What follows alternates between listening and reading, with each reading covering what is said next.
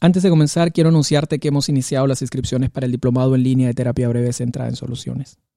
Empezamos el miércoles 28 de octubre creando una experiencia de la que nos sentimos muy orgullosos. Nuestra modalidad no es una respuesta a la emergencia sanitaria, venimos trabajando desde hace 14 años en línea y abrimos los primeros cursos de especialización y el primer diplomado en Latinoamérica bajo esta modalidad. Personas como Brenda, quien conocerás en este episodio, están desarrollando el diplomado con grandes descubrimientos y resultados que le permiten hacer mejor su trabajo y sobre todo conectar con lo mejor de ella misma. Puedes obtener más información del diplomado en diplomadoenlinea.gr8.com. Ahí puedes descargar también nuestro programa y obtener todos los detalles. Te dejaré el enlace en la descripción de este episodio en la web y también puedes escribirme un correo a jorge.yalajorge.com. Ahora sí, continuamos con este episodio.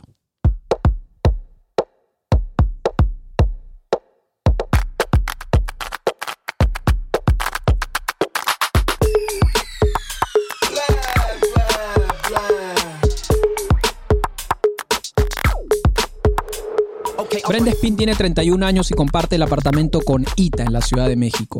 Estudió psicología social y continuó con una maestría en estudios de la mujer y de género en la Universidad Autónoma Metropolitana, Unidad Xochimilco. Su primer trabajo tras culminar la carrera fue de atención y acompañamiento psicosocial a mujeres que vivieron violencia de género en la Red Nacional de Refugios. Actualmente trabaja en la Secretaría de Cultura de la Ciudad de México y en consulta privada. Yo soy Jorge Ayala y esto es ¿Qué ha sido lo más útil? Lo más útil eh, para mí ha sido eh, aprender un poco, acercarme a una forma de entablar una conversación diferente a la que, digamos, había aprendido en mis demás entrenamientos de terapia, por ejemplo, ¿no? Eh, yo vengo como de una formación de la terapia narrativa, que también tiene como similitudes. Sin embargo, esta digamos que esta forma de, conversar incluye muchísimo el, futuro. O sea, creo que este, una de las cosas útiles para mí es situarnos también este, en, el, presente y pensar a diseñar un futuro ¿no? en la conversación. Y eso para mí se me hace muy útil, me ha sido lo más útil. ¿En qué te ha resultado útil particularmente esa consideración del futuro? Eh, me parece que, mm, ha, permitido que se movilicen, o sea, movilizar a, las personas de determinadas narrativas, ¿no? O de determinados discursos. O sea, permite que, que, la persona avance a otros lugares, ¿no? Que quizá no había explorado, no había pensado por estar pensando justamente en el problema o estar situado en el problema. Y creo que esta, esta parte de futuro eh, o de crear futuros, eso me hace, me hace muy valioso. Y la forma en cómo también se ve al, al, sujeto, ¿no? O sea, la forma en la que en la que se aborda también a la persona desde un respeto, desde, desde un lugar eh, no jerárquico, eh, que eso también, digo, lo he también eh, aprendido en, mis entrenamientos, pero esto digamos que lo vino a reafirmar. Ok, ¿qué es lo que viene a reafirmar particularmente esto para ti? ¿Qué reafirma? Eh, reafirma mm, una postura ética. Okay. En, en, términos de eh, trabajo, del trabajo con personas. O sea, reafirma mi postura ética para trabajar con personas, con seres humanos. ¿Has descubierto que, que hay alguna manera en particular que te resulte útil para poder aproximar a las personas en esta, en esta, en este trabajo de imaginar y de idear futuros? ¿Has descubierto que hay alguna manera en la que particularmente las cosas resultan más útiles en ese sentido? Eh, sí, sobre todo cuando, cuando empiezan a... La manera en cómo las personas empiezan a imaginar estos, estos otros escenarios, eh, me parece que ha sido útil en las conversaciones porque incluso cambia el gesto, ¿no? Cuando hago preguntas acerca del futuro. Me, eh, me he percatado también que, que la expresión cambia, hay como hasta cierto descanso, ¿no? Y sorpresa de, ah, ok, o sea, estamos hablando del problema aquí, ¿cómo es que vamos a hablar de un futuro, ¿no? Eh, entonces, sí he notado como esta diferencia. La verdad, eh, a partir de que entré a, esta formación, eh, he tratado de, llevar estas preguntas a, mis consultas, ¿no? O sea, como a estas conversaciones que se generan. Y sí he visto una diferencia, incluso a mí, o sea, como en, mi, forma de, eh, o sea, me siento como un poco con más herramientas, ¿no? A partir de también situarme en, en la en este lugar de construir un futuro, ¿no? Como que de ahí parto y empiezo a explorar. Entonces también me permite como explorar más allá este, y también me da esta libertad de conversar más genuinamente, ¿no? Porque tengo esta, digamos que parto desde ese lugar. Oye, Brenda, ¿y de qué manera el haber pasado tú por estos ejercicios y de qué manera el haber pasado tú por la experiencia de de responder a esta pregunta cuando te ha tocado hacerla en alguna de nuestras reuniones. ¿De qué manera esto crees que ha podido ser útil en la manera como compartes tú esto con tus consultantes? Mm. Eh, creo que cuando he hecho los ejercicios, a mí me, me quedo pensando muchísimo en todo lo que produce en términos de pensamiento y de imaginación, en mí, por ejemplo. ¿no? Cuando me hacen una pregunta pensando en el futuro, eh, a mí me conecta con mis deseos, con lo que quiero, me, me, me mantiene más enfocada con mis sueños, ¿no? O sea, como que por ahí va. O sea, siento que si tengo una sensación, no sé, eh, de repente me siento un poco extraviada, eh, cuando he hecho esos ejercicios, me, me, vuelven a conectar, ¿no? O sea, y entonces siento que, esa sensación quisiera también devolverles a, las, a, las, personas con las que converso, un poco conectarlas con sus propios sueños, con sus propias, eh, propios sentidos, habilidades de futuro y todo esto. Ok. ¿En dónde desarrollas tu trabajo, Brenda? Eh, yo estoy aquí en la Ciudad de México. Eh, en estos momentos estoy en, solamente dando atención vía online, ah, pero también estoy en, una consulta privada este, aquí en la colonia Roma. ¿Estás en, haces trabajo en consulta privada? Sí. Ah, ok, perfecto. ¿Qué más has encontrado que te, que te está resultando útil, Brenda?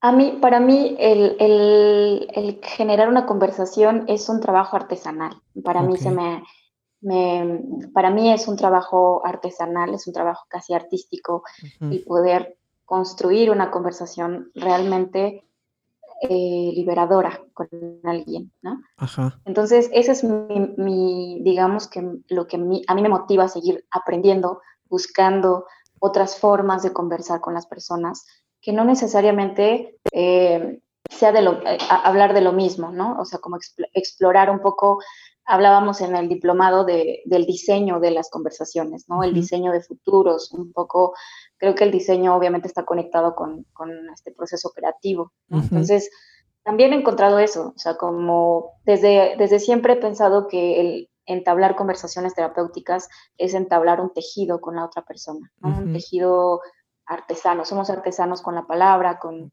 con las ideas, ¿no? ¿Con qué, con qué conectas? ¿Con qué conectas exactamente?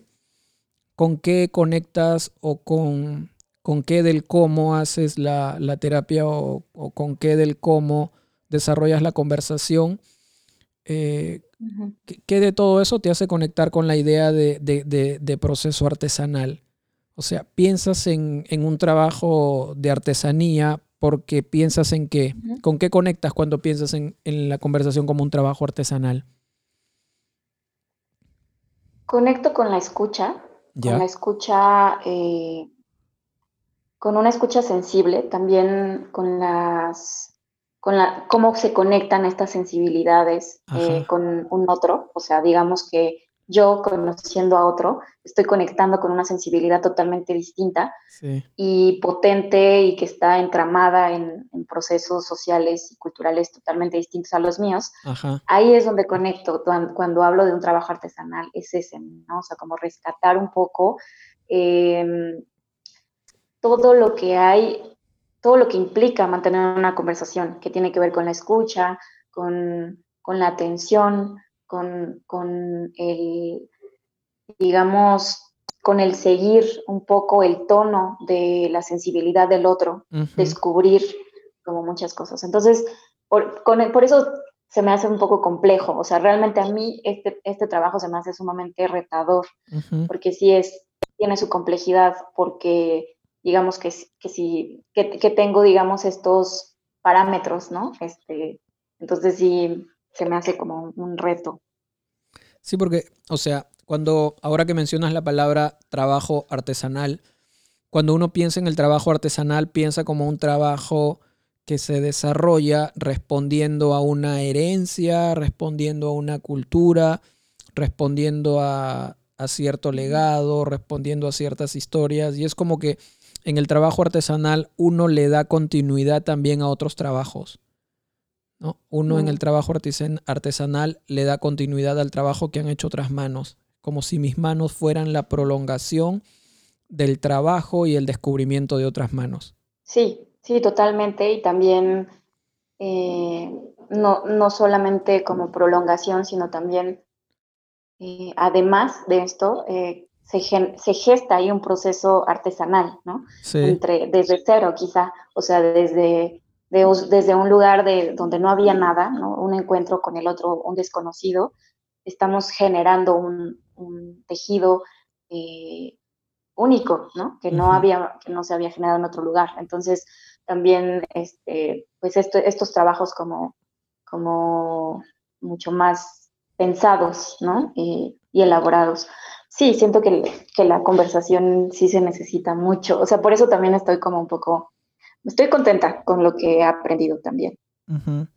¿Qué, de lo que has aprendido, ¿qué es lo que más valoras?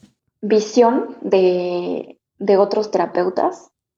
Valoro eh, valoro también la cuestión teórica, o sea, como todo lo que, los aportes teóricos que hay alrededor De, de, esta, de este enfoque. O sea, me parece que también es muy, eh, coincide mucho con mi formación, que de alguna manera venía trabajando. Eh, valoro también que es una postura también muy, como lo decía también antes, como mm, muy horizontal sin romantizarla, ¿no? O sea, como es una postura realmente intentar ser horizontal sin romantizar esta idea, porque ahorita todo mundo, digamos, es como el, todos queremos ser horizontales, todos queremos ser claros y no pasa nada, ¿no? Pero realmente creo que es un trabajo que requiere de muchas cosas, de pensarse nuestras, nuestros lugares de enunciación, eh, cómo eh, cómo nos hace sentido nuestra propia identidad como terapeutas, desde dónde abordamos ese lugar, ¿no? O sea, como que lo más bello de este trabajo es que te puedas cuestionar cómo estás eh, posicionándote como, como un trabajador artesanal con, con, con, las ideas del otro, con los sentimientos del otro. Un gran amigo mío, Héctor, de Oaxaca, eh, en alguna publicación que, que hizo en, en en Facebook señalaba que, digamos, estaban lanzando un diplomado, ¿no? Y habían optado y habían decidido que ese diplomado eh, sea impartido por una sola docente, por una sola profesora. Y argumentaba que la decisión era tomada precisamente por el hecho de que él consideraba que el trabajo de formación terapéutica era también como un trabajo artesanal o sea, como un trabajo en el cual estás aprendiendo con un maestro o con alguien que tiene experiencia en eso, en lo que tú quieres eh, incorporar. Y, que es importante poder tomarse un tiempo para poder conocer a ese maestro, para poder acompañarlo, para dejar que el maestro la acompañe y para formar algo juntos. Algo que no sea cortado con lo que usualmente ocurren en algunos diplomados. No tienes seis módulos con seis docentes diferentes entonces, ahí apenas cuando estás conociendo a un maestro, te lo cambian. Y ahí cuando estás conociendo a ese otro, de nuevo te lo cambian. Entonces, no hay esa continuidad que requiere el trabajo artesanal. Y esa es una de las razones por las que también el diplomado, de pronto soy el único, el único docente. y leer lo que había escrito Héctor me hizo mucho sentido porque era, era también lo que yo pensaba respecto a la formación. Yo también tuve la suerte de formarme con un maestro durante año y medio y de estar formándome permanentemente con él. Y no fue una limitación, al contrario, creo que, fue un proceso muy, muy importante de, de, poder permitir conocer a esta persona así como que con todo lo que te otorga estar un año y medio juntos, ¿no? Sí, sí, sí. Sí, o sea, creo que no había estado en una formación de diplomado, o sea, en este, en este contexto de diplomados con un solo profesor. Eh, sin embargo, me parece algo útil en el sentido de que sigues, sigues una línea de trabajo, ¿no? Y eso te ayuda un poco porque sabes, a, regresas también a tu lógica de trabajo, ¿no? Regresas como a, ah, sí, claro, hay una continuidad, hay eh, hay, un, hay una familiaridad también, se vuelve una, algo familiar, como algo que, ya conoces también, o sea, que, y al que puedes acceder, ¿no? O sea, creo que me parece interesante esta propuesta de, un, eh, que, un, que sea un único maestro, Este, justamente por eso, ¿no? O sea, creo que sí, sí sí es interesante escuchar una polifonía de voces, pero hay trabajos que requieren también eh, de, este tipo. O sea, creo que es un trabajo eh, alterno, ¿no? O sea, alternativo y también otra herramienta más, que es una formación solo con un profesor y, ver qué, encuentras en este proceso. Entonces se me hace interesante. Sí. Oye, Brenda, eres la segunda persona que menciona que una de las cosas más útiles ha sido la teoría. Entonces, eh, cuéntame, ¿qué has descubierto en la teoría o de qué manera la teoría pasa a, convertirte, a convertirse para ti en uno de, las, de, las, de los descubrimientos más interesantes? Yo creo que me, me gustó mucho una, eh, un posicionamiento de, de Anderson, Harley Anderson. Em, como esta perspectiva colaborativa, ¿no? Este, me, o sea, teóricamente también es un descanso poder leer a personas que ya han trabajado desde, desde sus lugares académicos, desde lugares y procesos también creativos, esta, esta nueva visión, esta nueva forma, este, nueva para mí, ¿no? Pero eh, yo creo que eso, o sea, como el, el enfoque colaborativo, como los, los eh, las lecturas que leímos en ese, en ese módulo, o sea, a mí me dejaron como resonando mucho, porque también se me hace como una lectura muy, muy, muy cercana, también muy fácil de, discernir, ¿no? Entonces, sí, eso me gustó. Sí, bueno, hay, hay, un, hay un lugar bastante, digamos, una de las novedades que de pronto es importante incorporar siempre es la teoría, ¿no? Porque usualmente uno está como que corriéndose de la teoría y, no, no, no ocupa, hay, hay, muchas, digamos, estos últimos años he estado valorando siempre más la práctica que la teoría. De hecho, mucha gente dice, pero yo quiero que sea más práctico que teórico porque ya de la teoría estoy como que cansado, cansada. Mm. Que quizás lo estén y quizás sea porque la teoría no es presentada de una manera que pueda resultar siendo atractiva, que pueda resultar siendo estimulante y que realmente pueda, pueda ampliar el panorama de, la, de lo que hacemos en la práctica. Pero sí, la teoría es muy importante. Ok. ¿Qué más, ¿Qué más, Brenda? ¿Qué más te ha resultado útil? ¿Qué más estás haciendo? ¿Qué más estás desarrollando que para ti ha significado, que para ti viene significando algo, algo útil en tu práctica o de pronto en tu propia vida? Yo creo que también el espacio que se ha generado en, el, diplomado de todos los miércoles, o sea, creo que también es una forma de acompañar mi trabajo, ¿no? O sea, de repente hace falta mucho este tipo de espacios donde puedas eh, resonar con otros, con otros eh, terapeutas. Entonces, para mí ha sido muy útil el hecho de saber que el miércoles voy a tener esta posibilidad de, encontrarme con otra vez con esos saberes que yo estoy tratando de, de buscar en mis conversaciones, ¿no? O sea, para mí ha sido como, ay, qué, qué bien, lo disfruto y llego, o sea, como que no me ha costado. Hay diplomados que estoy tomando ahorita dos, ¿no? Pero hay diplomados que de repente me están, me, pues sí, me están como que de repente me cansan, ¿no? O sea, como que es demasiado, eh, quizás por el tiempo, por la pandemia.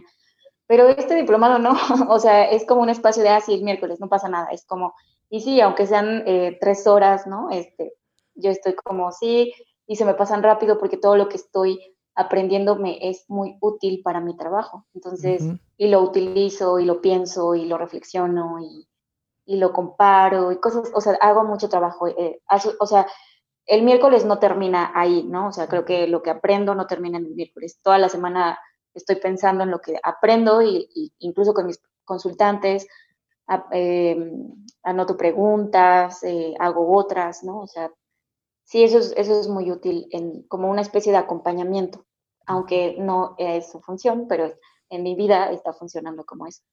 Oye, entonces estás haciendo tres diplomados ahora mismo? Dos. Dos diplomados. Wow. sí.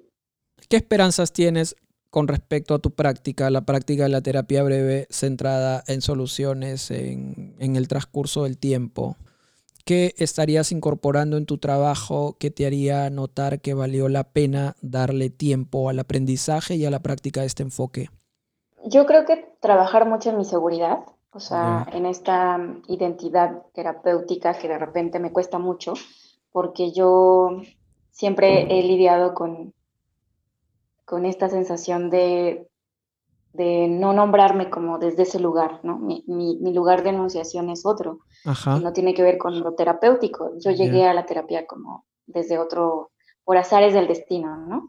Entonces creo que em, este tipo de herramientas, como lo es el diplomado, me ha servido, yo creo que podría serme útil en el, en el sentido de que me haría sentir más segura en lo que estoy haciendo y que tiene un fundamento eh, tanto teórico, ético, político incluso, ¿no? Eh, me, sentiría mucho más segura de, mi trabajo. O sea, eso es como, siento que, si sigo en este camino, o sea, que me falta mucho, que esto es el inicio de, un camino, ¿no? Este, siento que si, que si me, comprometo como con este tipo de, de, de saberes, este, yo creo que me puede dar más seguridad y esa seguridad se vería reflejada en la forma en que converso con el otro. Oye, Brenda, ¿y cuáles son esos azares que te han traído hasta la terapia? Que yo era de las personas que tenía una crítica muy fuerte a la terapia, ¿no? O sea, a, la práctica terapéutica, justamente por estas relaciones de poder que había dentro, de, que hay dentro de la práctica, ¿no? Ajá. Em, y, lo veía también como una especie de herramienta de, control, ¿no? O sea, era muy, muy crítica a esto, ¿no? Por mi formación de psicóloga social y además después de eso em, estuve trabajando como con una investigadora aquí en México eh, en una investigación de mujeres y VIH, una perspectiva de género. Después de eso entré al posgrado, bueno, a la maestría en estudios de la mujer y me formé en estudios feministas. Después de eso, em, dije, bueno, quiero trabajar con las mujeres, ¿no? Quiero acercarme a las mujeres, quiero acompañar a las mujeres que están viviendo o han tenido experiencias de violencia, ¿no? Pero no sabía cómo, ¿no? Este, no sabía cómo acercarme a ellas. Y un, día, eh, un día de la nada, me habló alguien, porque mi currículum no sé a quién, a qué lo mandé y llegó al, digamos que a las manos de una directora de un instituto de, de la Red Nacional de Refugios aquí en México. Ya. Y me llamó eh, porque estaba buscando a una psicóloga con perspectiva de género. Ajá. Entonces es como, oh, pero yo no doy terapia ni esas cosas, ¿no? Entonces, eh, mm, mi acompañamiento es por otro lugar. Entonces yo en ese momento ya me estaba formando como desde las prácticas narrativas, desde la terapia narrativa. Ajá. Y entonces me fui metiendo más a eso porque sí acepté el trabajo. Ya. Eh, porque era un trabajo con mujeres que sufrían violencia extrema. Y a partir de ahí yo me fui metiendo más como a estos procesos de acompañamiento desde un lugar diferente, alternativo a, a lo que es. Entonces, a partir de ahí fue mi, fue por un azar del destino, porque yo no, no busqué esto, sin embargo, em, quería trabajar con mujeres y eso fue lo que me conectó también a, esto y, y, sí. Digamos, en principio pensaste tu práctica como una práctica social, pero terminaste en la terapia. Sí, así es. O sea, mi, mi acercamiento fue más desde un acompañamiento eh, diferente. Trabajaba desde las prácticas, bueno, trabajo, sigo trabajando desde las prácticas narrativas, que también es un trabajo comunitario, un trabajo con personas, un acompañamiento de ese tipo. Después me empecé a acercar como a la terapia narrativa, ¿no? Y dije, bueno, voy a explorar. Y encontré cosas también muy, muy interesantes. Entonces, después llegué a, este, a estos saberes también de la práctica de la terapia breve. Oye, Brenda, ¿y cómo posicionarnos para enfrentar las relaciones de poder? ¿Cómo posicionarnos críticamente ah, hacia eso? Yo creo que de entrada, eh, reconociendo, reconociendo la, la, mm, la agencia de la otra persona. ¿no? creo que es lo más importante para mí. Reconocer que la otra persona tiene agencia, tiene... Yo creo que mantener este, bueno, una de las cosas es no perder esta práctica crítica, Ajá. incluso nuestra propia práctica. ¿Y en qué momento, Brenda, en qué momento de pronto, qué influencia te permitió posicionarte críticamente?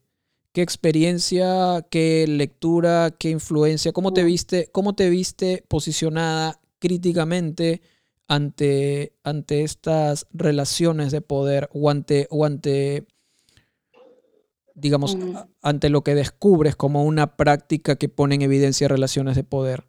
¿Qué, qué, influencia, qué, qué, qué influenció en ti? Yo creo que mi formación, como te decía, porque Creo que em, mi formación está también eh, construida desde las voces de la antropología social, desde la historia. Tú estudiaste psicología, ¿verdad? Sí, psicología. Sin embargo, eh, aquí en, la escuela donde estudié, en la UAM, es una formación muy crítica, eh, donde vemos historia, tenemos como un, un, modelo de estudio diferente aquí en México. ¿Eso en el pregrado, Brenda? ¿Perdón? ¿Eso en el pregrado, desde el pregrado? Sí, desde la licenciatura. Oh, ya. Entonces, mi formación siempre ha sido como desde los estudios sociales, desde la historia, la antropología, un poco ciencia política. Ajá. Y eso forma la psicología social aquí, ¿no? Entonces, yo creo que a partir de mis lecturas y además después cuando entré al, al posgrado, mi acercamiento con los estudios feministas, ¿no? Ajá. Eh, que también me permitieron tener una mirada eh, que intento más, más crítica a lo que yo estoy haciendo.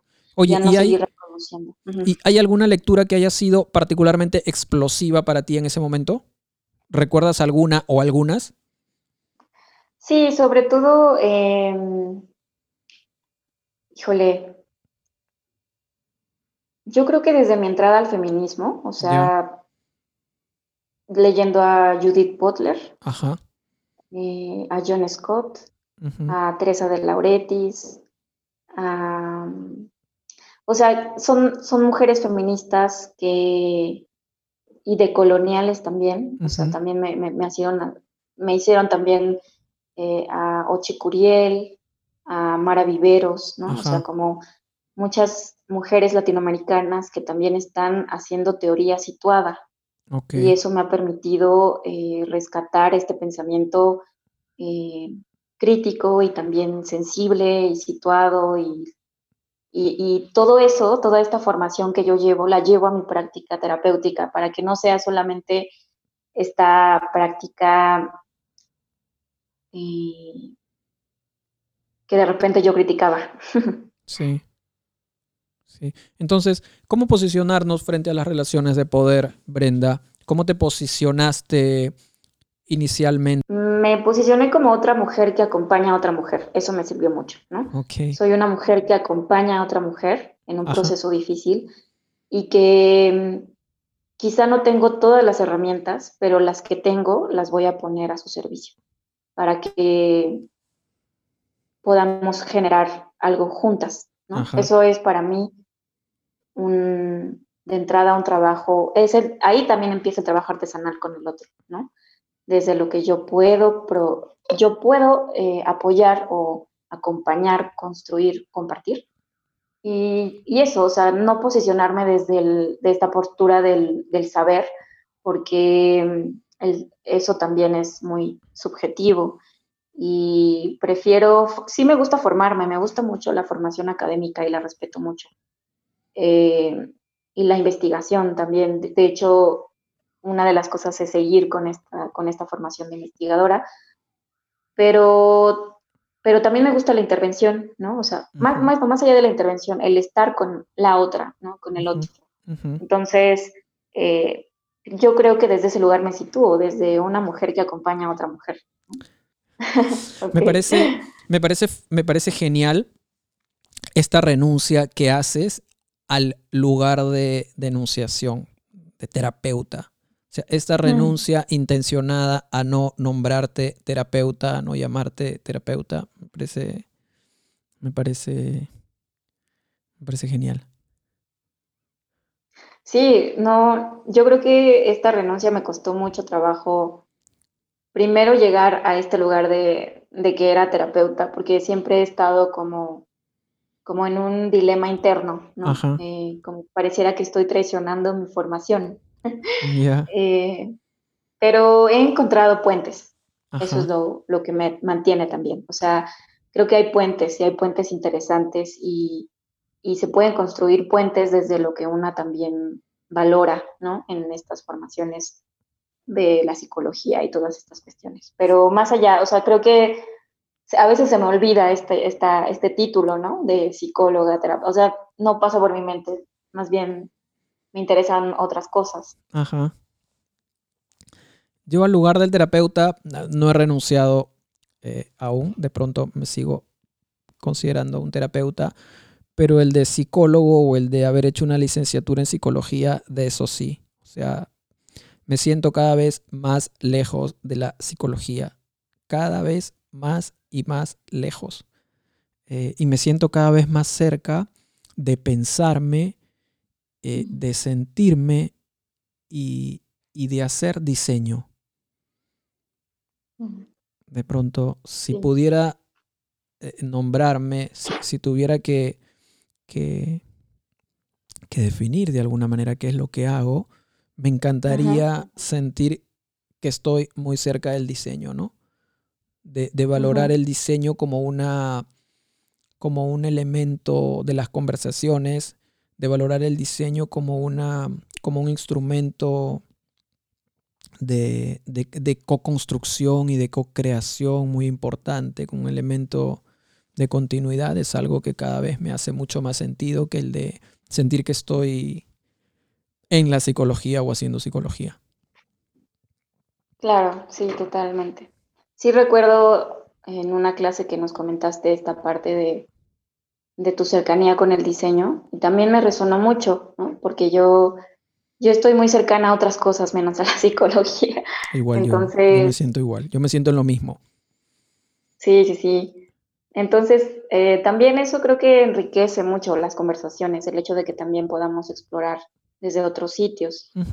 Eso también considero valioso. Sí. Oye, ¿ya has tenido algún acercamiento, alguna aproximación a la psicología crítica de Ian Parker? ¿La conoces? No, no la conozco. Ah, probablemente te interesaría. Probablemente te interesaría muchísimo, ¿no? Ian Parker es un. Me parece que es inglés. Y, tiene una. Su aproximación a la psicología es muy crítica. De hecho, eh, psicología crítica es como define su, su su quehacer y todo su movimiento y es, bien, bien interesante. Sí, ahorita también me vino a la mente un a Pichón Rivier, que es también un psicólogo social, que también me marcó cuando, cuando hice la licenciatura, eh, leerlo, ¿no? Este, como otra, una forma de crear em, proyectos colectivos para construir la esperanza, decía, ¿no? Ajá. Entonces, sí, también como mucho de ese tipo de, psicología eh, en común, social, eh, proyectos colaborativos, a mí me, me gusta mucho. Fantástico. Cuéntame, ¿qué estás leyendo ahora? ¿Estás leyendo? ¿Estás viendo algo? ¿Estás... ¿Qué, es mm. algo que haya llamado tu atención ahora último? Cuéntanos. Eh, he estado leyendo a mujeres escritoras. Ahorita estoy leyendo a Vivian Gornick, que tiene un libro que se llama Apegos Feroces y habla sobre la relación entre madre e hija, que es eh, que es intempestiva, ¿no? O sea, que es una relación llena de pasiones, de dolor, de, ternura, de, o sea, una, una, o sea, como muestra una relación realmente real, ¿no? Toma una fotografía de, una relación. Entonces, me, gusta mucho, eso es lo que estoy leyendo ahorita. Eh, y me, interesa mucho también la, la literatura de Mariana Enríquez, que es una escritora argentina eh, que trabaja mucho sobre la ficción. Ajá y me gustaría leer un libro de ella. Ella apenas la descubrí, entonces ya bajé su libro, lo voy a leer. Lo voy a leer estos días. Yo la conozco a Mariana Enríquez. Eh, en un viaje, en un vuelo, no sé si de ida o de regreso a México, me leí. En dos viajes me leí un par de escritoras mexicanas que me, encantaron. Una es Guadalupe Netel. Tiene una ah, novela que se llama Después del invierno, creo que ese es el ah, título. ¿Qué tal? Sí. Me gustó mucho. Y hay otra mexicana que vive en Nueva York, me parece, Valeria Luiselli. Ah, Luiselli, sí. Que tiene un libro que se llama Los niños perdidos. Y otro que debo tener aquí cerca. Este se llama Los ingrávidos. Que también está buenísimo. Oye, pero quería recomendarte una lectura. Estoy leyendo un libro que se llama La mujer invisible de Caroline Criado. El subtítulo es Descubre cómo los datos configuran un mundo hecho por y para los hombres. Entonces, ah, esta mujer ha investigado, eh, ha investigado muchas cosas para mm. responder a, esta hipótesis y a esta suposición que da, que da argumento al libro, ¿no? De que todo está hecho por y para los hombres y, está cargado de datos. Es una investigación muy interesante, muy, muy, muy rigurosa y, ha estudiado muchísimas cosas. Entonces está súper interesante. Me parece que creo que es un libro que definitivamente hay que leer, ¿no? Es un libro de lectura obligada.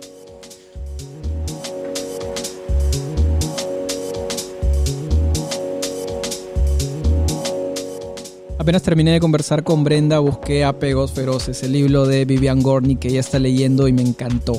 Estoy agradecido con esa recomendación. Porque descubrir es ver por primera vez y los esfuerzos de Brenda por encontrar una posición, un lugar de enunciación como ella lo nombra, es siempre el descubrimiento de una postura ética que otorga identidad teórica y política a la práctica. Me gusta lo que dice Brenda cuando asocia la co-creación de nuevos escenarios con la producción de pensamiento e imaginación para conectar con los deseos y enfocarse en los sueños de las personas. Otra idea que llamó mi atención es el rescate que hace Brenda de todo lo que implica sostener una conversación. Escuchar, conectar, seguir un tono y organizarlo todo desde una posición horizontal, conectando sensibilidades en esto que Brenda también denomina la artesanía y tejido de las conversaciones. Lo más bello del trabajo es la posibilidad de cuestionar cuál es nuestro lugar en eso que hacemos, cómo nos posicionamos con las ideas y sentimientos de la otra persona, nos dice Brenda. Y recuerdo que la formación terapéutica es, como ella misma lo define, un trabajo artesanal. Hasta aquí la historia de Brenda. Muchas gracias por escucharnos. Esto fue ¿Qué ha sido lo más útil? Si te gustó la conversación, ayúdanos a compartir este podcast con alguien. Para conocer más de este proyecto nos puedes seguir en las redes sociales, estamos en Instagram como que ha sido lo más útil y también puedes visitar la página web www.terapiabrevecentraensoluciones.com. Así de sencillo. Muchas gracias y hasta la próxima.